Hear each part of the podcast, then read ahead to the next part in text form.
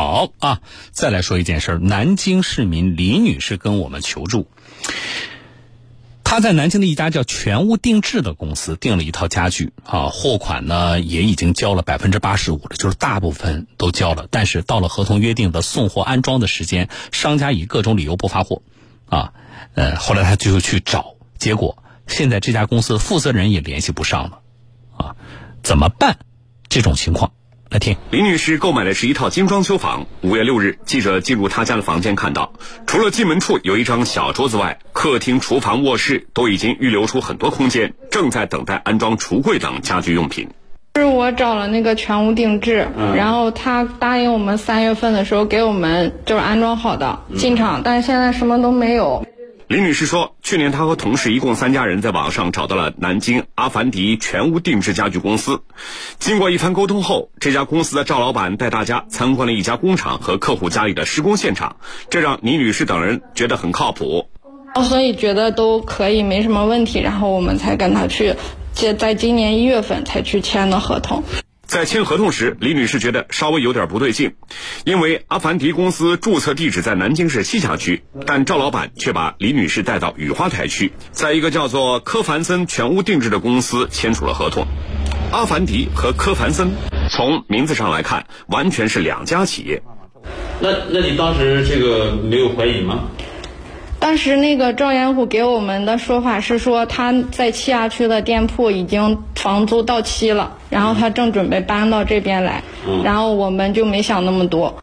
李女士订的家居总价两万多元，签合同时她就交了百分之八十五的货款，也就是一万九千多元。按照合同约定，订的家居应该在六十天后交付，但到了约定的日期，阿凡提公司的赵老板却以各种理由一拖再拖，拒绝发货安装。和李女士一样，她的两个同事家也遭遇了同样的问题。她当时是说那个因为工厂的问题，嗯，然后后面又说是因为疫情，然后后有的时候还会说他现在在隔离。我们想让他提供和工厂之间的一个沟通记录，或者是跟工厂去下单的票据，他也不给提供。一开始对方还能接电话回信息，可今年五月之后，李女士等人就再也联系不上赵老板了。那么阿凡迪公司究竟出了什么问题？为了了解相关情况，五月六号下午，记者首先来到赵老板带客户签订合同的科凡森全屋定制公司。该公司工作人员表示，阿凡迪公司只是租用他们的店面，现在阿凡迪公司迟迟不发货，与科凡森无关，而且他们现在也联系不上赵老板。南京科凡森全屋定制公司工作人员，他要拿个电脑坐坐这边，就拿个电脑这边一坐，对吧？哦，就是相当于临时办公地点嘛，也没有说固定的地点。他们签合同和我们没关系的，和你没关系。但是大家就认为他是他店面，知道吧？怎么可能？他章都不一样，而且我们也和他签过那个，就是免免责承承诺书了。根据阿凡迪公司的工商注册信息，记者找到了南京市栖霞区的迎春路，这里是迈高桥街道办事处，根本找不到阿凡迪公司。街道工作人员表示。阿凡提公司是二零二零年注册的，当时只是挂靠在街道的创业园，但该公司的实际经营地址他们也不知道在哪儿。南京迈高桥街道小微企业服务中心工作人员，他这个应该是招商企业吧，挂靠在我们这边，他一直没有在我们这边经营过，他现在已经是异常了，应该我们也是没有联系上他。记者在南京市栖霞区市场监管局麦高桥分局了解到，阿凡迪公司涉及十多起投诉，涉案金额数十万元，公安机关已经立案调查。南京市栖霞区市场监管局麦高桥分局局长王永明：大概应该是五十万到七十万之间吧，我们抓不到他，找到了喊他他又不来，我们反正材料已经全部移交给公安了，公安已经丢下去了。南京市公安局栖霞分局麦高桥派出所处警人员：立了刑事案件。呃，具体什么人能查到这个人？这不太清楚。这个要问他们办案民警。记者也咨询了律师，律师说，从现有证据来看，阿凡迪公司的负责人收受客户货款后拒不发货，并存在逃匿行为。根据刑法相关规定，已涉嫌合同诈骗罪。具体还需要等待公安机关进一步的调查结果。北京市兰台南京律师事务所律师李峰。第一个呢，就是行为人是不是有以非法占有为目的；第二呢，就是有没有虚构事实、隐瞒真相；第三个呢，就是使他人呢陷入一个错误的认识并交付财物；第四一点呢，是被害人呢财产受到损失。具体的判断标准呢，就是说不能够简单的以这个他现在联系不上啊，或者说是不发货之类的来判断。这个呢，就是说需要在这个公安机关啊，在立案以后进行侦查。律师最后说的挺对的。啊，但是呢，我们多次关注在加装过程当中出现的各种问题。这里边有一个核心的要素是什么呢？就是对方是否以非法占有他人财产为目的。我觉得我们怎么来判断这一点呢？就是这是一个，首先这是一个特别主观的，对吧？那你说啊，他收了我的钱，然后他不给我装修，他这个装修公司他就老板就跑路了。啊，公司就关门了，啊，包括健身房，啊，这个这个理发店，啊，培训机构。那么说起来嘛，都是叫资金链断裂，啊，经营不善，对不对？可问题是从消费者这一端来说，我们怎么来确定他是真的就是遇到经营上的困难了？啊，他真的就是什么资金链断裂了，经营不善了？无以为继了，还是以非法占有他人财产为目的？那么，我们也希望办案机关啊，涉及到的啊，不管是我们的检察机关也好，还是我们的这个公安部门也好，啊，你们更专业，那么也帮消费者把把关啊，就不是说啊，只要涉及到你签了合同的，就一定是合同纠纷，是否构成合同诈骗？因为有一些事情真的是太可疑了。啊，你关门的前两天，你你都像这个案例，你都没有办公的场地了，你还在跟我签合同，还收我的钱。问题是你我这些钱收上去之后，我上次我节目里说了，我说重要的是查现金流，对，啊，就查那个资金流。我这个钱打到你本人也好，你公司账户也好，这个钱流到哪去了？你给工厂了吗？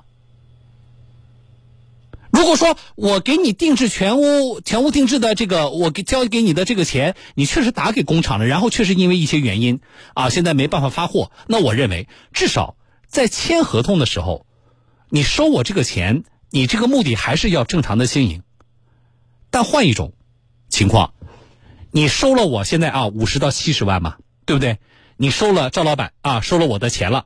结果我们查那个资金流向，发现这些钱你根本没有给工厂，根本没有给涉及到啊要给要给向我提供货物或服务的相关的环节，我没有看到，而是转到你老婆账户里去了，啊，转到你哪个女性朋友的账户里去了。我们看到在某个 KTV 或者是酒吧都给花掉了，那你能跟我说？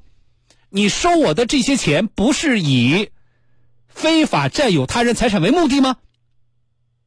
尽管我们签的是一份装修合同，是一份啊这个什么家具定制的合同，可是这个合同恐怕没有办法来解释你的行为啊。还有就是我们说过的啊，健身房关门的前两天。还在让那个员工啊，在楼底下拉人呢。哎呀，现在充值吧，三年卡多少钱啊？三年健身健身卡三年卡现在优惠两千块钱。你都要关门了，倒闭了。前两天你还在疯狂的促销卖卡，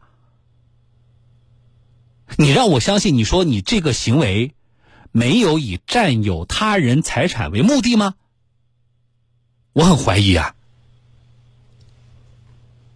所以我们希望啊，就是呃这一类的纠纷，那么呃，不管是我们哪个部门啊，我们在处理的时候，因为这个事情刚才说了，这个麦高桥的我们的公安部门已经刑事立案了，那也就是说刑事立案很严重，这不仅这就不是简单的我们简单判断啊，这是一个合同纠纷啊。赵老板如果还在南京还听得到节目的话啊，赶紧想办法筹钱吧，否则如果被警察抓到了。钱也没有了，那想想你的下半辈子怎么办？